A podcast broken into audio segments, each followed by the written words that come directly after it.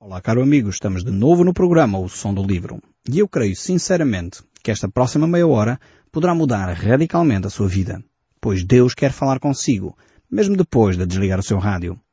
Eu sou Paulo Chaveiro e nós hoje estamos de volta ao livro de Ezequiel e estamos a olhar, ou vamos olhar para o capítulo 35.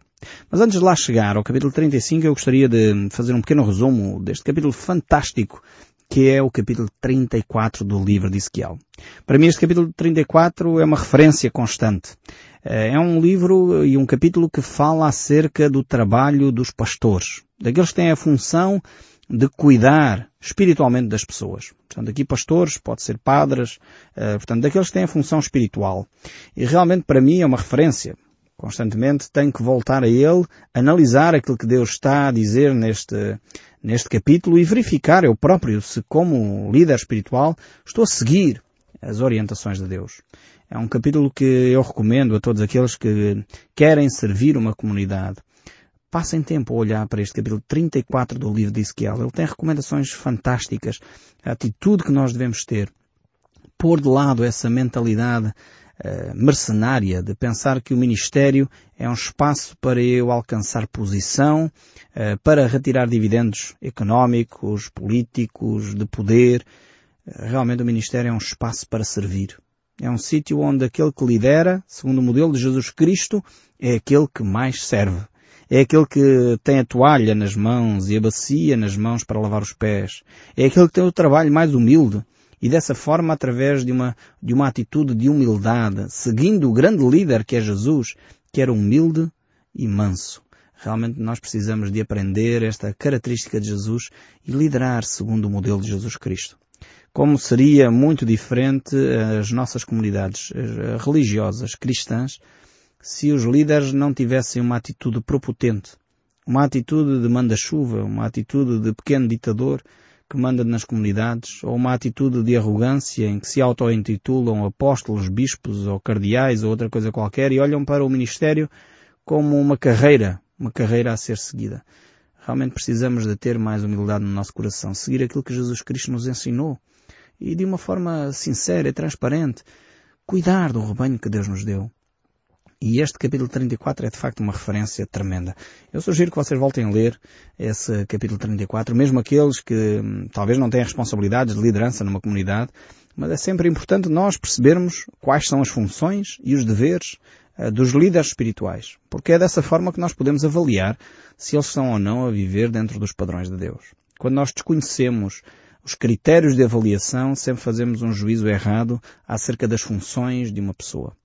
E provavelmente conhecendo as Escrituras, é por isso que eu acho tão importante este programa. Nós podemos falar sobre a Bíblia de capa a capa, olhar para aqueles textos que talvez habitualmente não são lidos, textos que muitas vezes são difíceis de analisar, textos que nos trazem uma reflexão diferente daquilo que estamos habituados. E este texto do capítulo 34 é importante que você ouça, leia, conheça, para perceber se aqueles que são líderes espirituais sobre si estão ou não a viver dentro dos padrões de Deus. Porque muitas vezes nós ficamos desagradados com determinados líderes, uh, não porque eles estão fora dos padrões de Deus, mas porque eles não dizem aquilo que nós gostaríamos de ouvir. E aí então se calhar o problema será seu. Mas se o líder não está a viver dentro dos padrões de Deus, você tem essa responsabilidade. Com amor, com frontalidade, corrigir também os líderes espirituais, porque para todos os efeitos eles são seres humanos, não são Deus. E por isso há determinadas alturas em que eles vão errar. Talvez até vão pecar. E por isso mesmo a Bíblia tem recomendações. E por isso diz as Escrituras que nós não devemos aceitar acusação contra os líderes espirituais, a menos que seja com duas ou mais testemunhas. Então, andar a falar nas costas não é solução. A solução é reunir pessoas que verificam o mesmo pecado na vida desse líder e publicamente, é o que a Bíblia diz, publicamente, dizer a essa pessoa e corrigir essa pessoa publicamente. Para quê? Para que haja temor na igreja. A vida cristã tem de ser levada com seriedade. Temos de parar de brincar às igrejas. Temos de parar de brincar aos cristãos. Dizer eu sou cristão, mas eu não vivo a vida cristã. Eu sou cristão, mas não sei o que é que Jesus ensina. Isso não é nada. Ser cristão é ter um compromisso sério com Deus, é ter um compromisso sério com a integridade, é ter um compromisso sério com a verdade, é viver dentro dos padrões bíblicos. E para isso temos que os conhecer. Por isso é fundamental nós lermos as Escrituras. Leia esse capítulo 34 de novo. Recomendo vivamente. Um capítulo extremamente interessante. Mas vamos pegar naquele que é o tema de hoje, o capítulo 35 aqui do livro uh, de Ezequiel. Mais uma vez Ezequiel vai refletir sobre esta questão e ele vai dizer, ok, veio a mim a palavra do Senhor dizendo. Mais uma vez Ezequiel mostra claramente que ele não fala de modo próprio. Ele não fala uh, porque ele tem gosto, ele não fala porque quer posição, ele não fala porque acha bonito, ele fala porque Deus o empurra a falar. Já o apóstolo Paulo dizia a mesma coisa. O amor de Cristo me constrange. O amor de Cristo me empurra. A ideia de constrangimento é essa. É como se tivéssemos uma besnaga, pasta de dentes ou uma coisa assim do género e tivéssemos a espremer cá embaixo. Uh, e é óbvio, se esprememos embaixo, a pasta de dentes está em cima, não é? Então, o apóstolo Paulo, quando usa esta imagem, o amor de Cristo me constrange, é a mesma ideia. É, Jesus Cristo me empurra de tal maneira que eu não tenho alternativa. Eu tenho que sair para falar uh, deste amor às pessoas. E realmente aqui Ezequiel não tinha também alternativa. Vinha a ele a palavra de Deus e ele tinha que declarar a palavra de Deus. Veio a mim a palavra do Senhor dizendo, verso 2, Filho do homem, volve o rosto contra o monte sair e profetiza contra ele. Diz-lhe assim, assim diz o Senhor Deus, eis que eu estou contra ti, ó monte sair, e estenderei a mão contra ti e te farei deslocação e espanto. Vemos aqui mais uma vez, eh, Deus volta a focar a sua atenção, eh, neste caso, eh, na nação prima eh, de Israel. Sair é a nação de Edom. Edom, como vocês já sabem, porque têm seguido o nosso programa, são os descendentes de Esaú. Esaú, por sua vez, era o irmão de Jacó. Jacó dá origem à nação de Israel e Esaú dá origem à nação de Edom. Nós conhecemos, e eu espero que já tenha feito esse trabalho de casa, a última vez eu recomendei vivamente, quem não conhece a cidade de Petra possa ir à internet, aos compêndios, aos atlas, e certamente vai encontrar fotografias fantásticas sobre esta cidade, eh, que era a cidade de Petra. Uma cidade eh, construída num enclave montanhoso, onde era impensável qualquer exército conquistar aquela cidade. Porquê? Porque havia uma pequena garganta que dava acesso àquela cidade era praticamente impenetrável. Uma cidade construída na rocha mas porque o seu coração mais uma vez ficou orgulhoso, Deus disse, toma atenção, Edom, quem levanta e quem abate sou eu. E isto é Deus a falar a cada um de nós também. Muitas vezes nós pensamos que estamos seguros nas nossas fortalezas, criamos muralhas, criamos a nossa própria imagem, o nosso pequeno império empresarial ou o nosso pequeno império familiar Pensamos nós que temos todas as condições, afinal de contas temos seguro de saúde, temos seguro contra incêndios, temos seguro de, de vida, temos seguro disto e daquilo e pensamos nós estamos seguros. E não nos esquecemos que quem controla essas coisas é Deus. É por isso mais uma vez que a Bíblia nos diz que é o mais importante da vida, é buscar em primeiro lugar o reino de Deus. A segurança dessas coisas que nós buscamos em seguros. Não estou a dizer com isto que não façam seguros, não é isso que eu estou a dizer. Senão as seguradoras ainda me processam. Uh, o que eu estou a dizer é que a nossa segurança está em Cristo. Podemos ter os seguros de vida, mas não é isso que nos dá a garantia para o futuro. Podemos ter os PPRs que quisermos, mas não é isso que nos dá a garantia de uma boa reforma no futuro. O que nos dá a garantia, de facto, é podermos confiar em Cristo. Porque é Ele, é Ele sim, que cuida de nós. Por isso a importância de buscarmos em primeiro lugar o seu reino, a sua justiça e todas as outras coisas nos vão ser acrescentadas. Como é fantástico. E aqui o Ezequiel fala a esta terra, esta terra que estava segura de si mesma. Esta terra pensava que uh, não havia hipótese de alguma outra uh, conquistar. Então a cidade de, de, Petra e os seus habitantes de Edom iam caminhando cada vez mais longe de Deus. E Deus diz no verso 9, em perpétuas desolações te porei, e as tuas cidades jamais serão habitadas. Assim sabereis que eu sou o Senhor.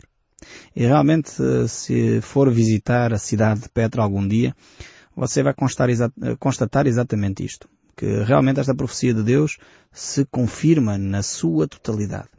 Realmente, aqueles que pensavam que estavam seguros de si próprios, aqueles que pensavam que nunca iriam ser conquistados porque afinal de contas a sua cidade era altamente fortificada, afinal desapareceram.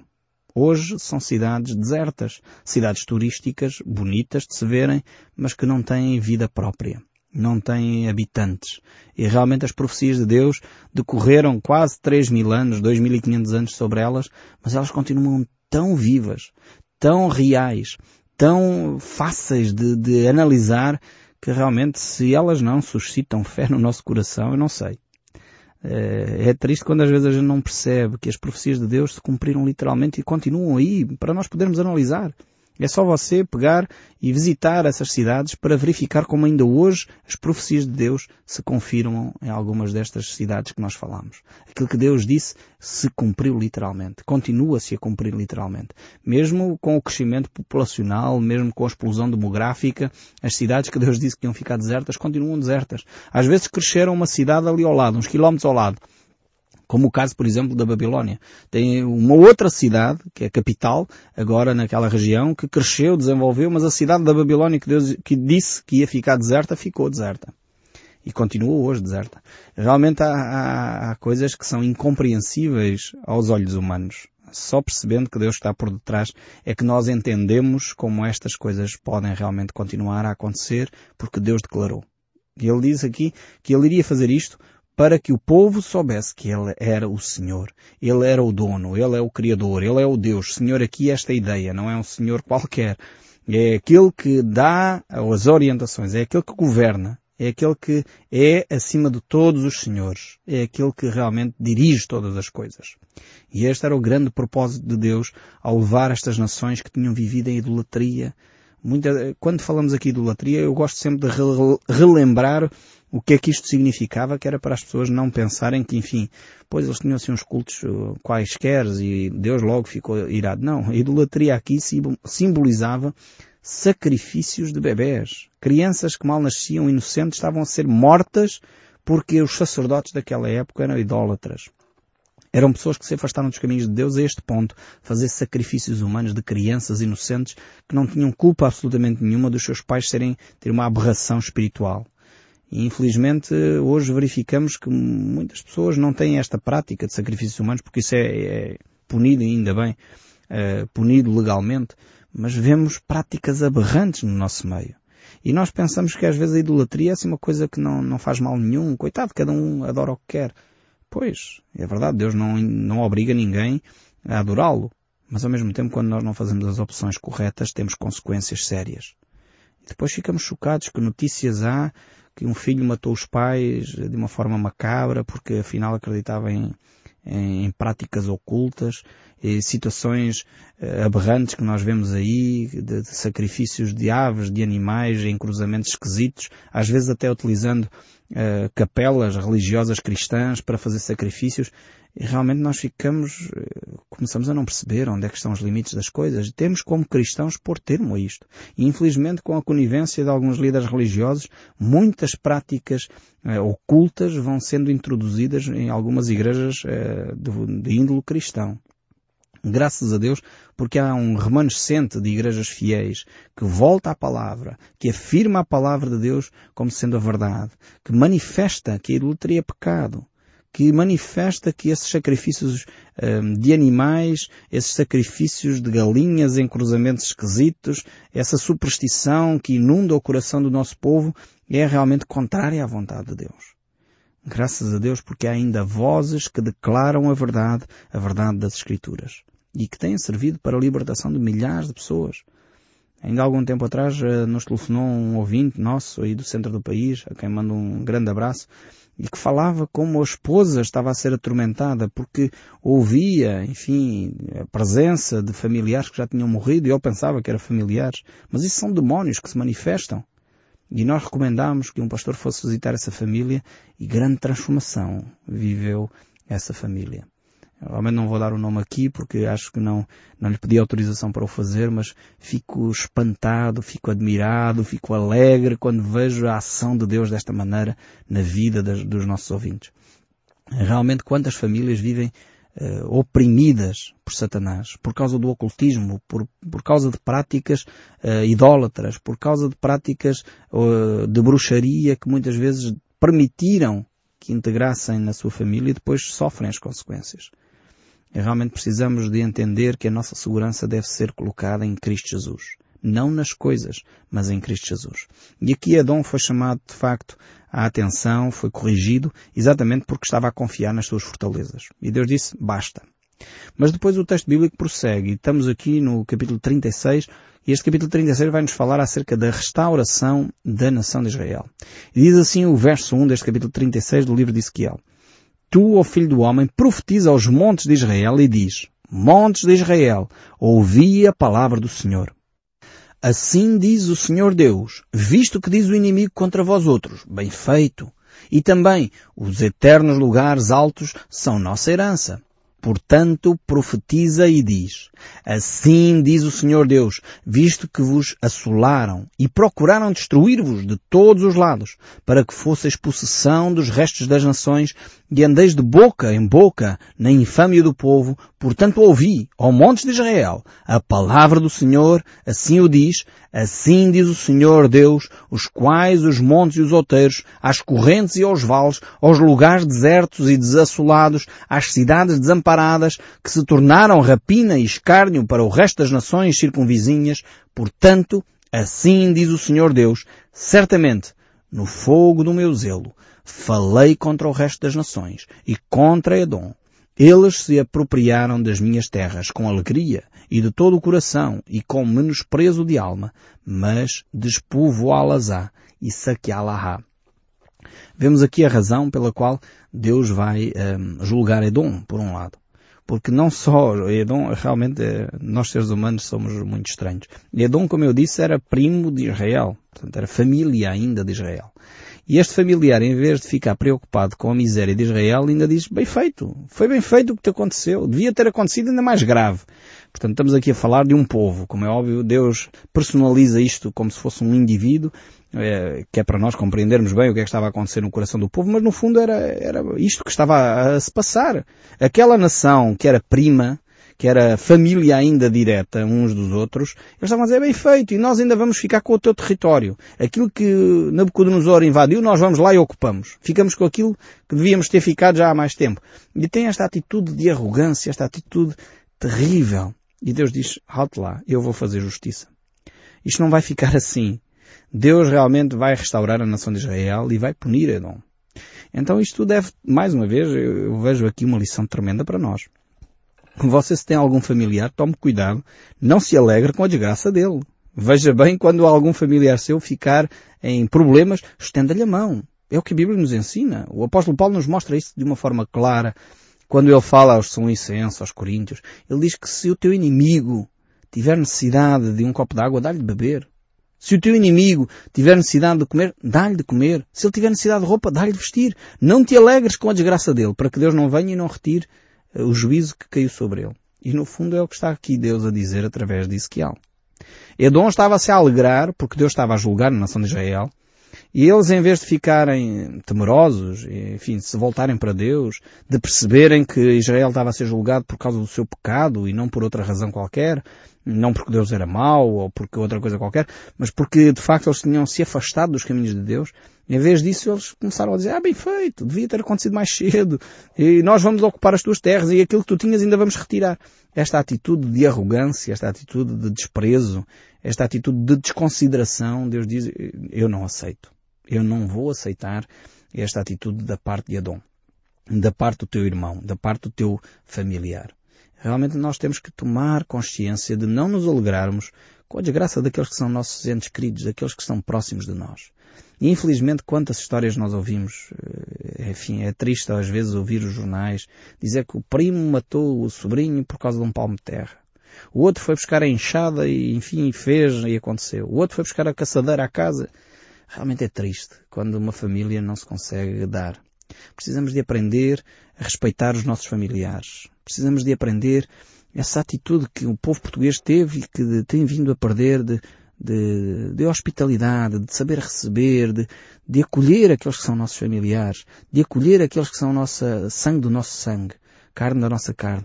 E isto devíamos de aprender e retirar lições daqui do texto bíblico, em vez de nos alegrarmos com a miséria, não estendermos a mão, mesmo que ele tenha feito coisas que são erradas uh, à nossa própria vida.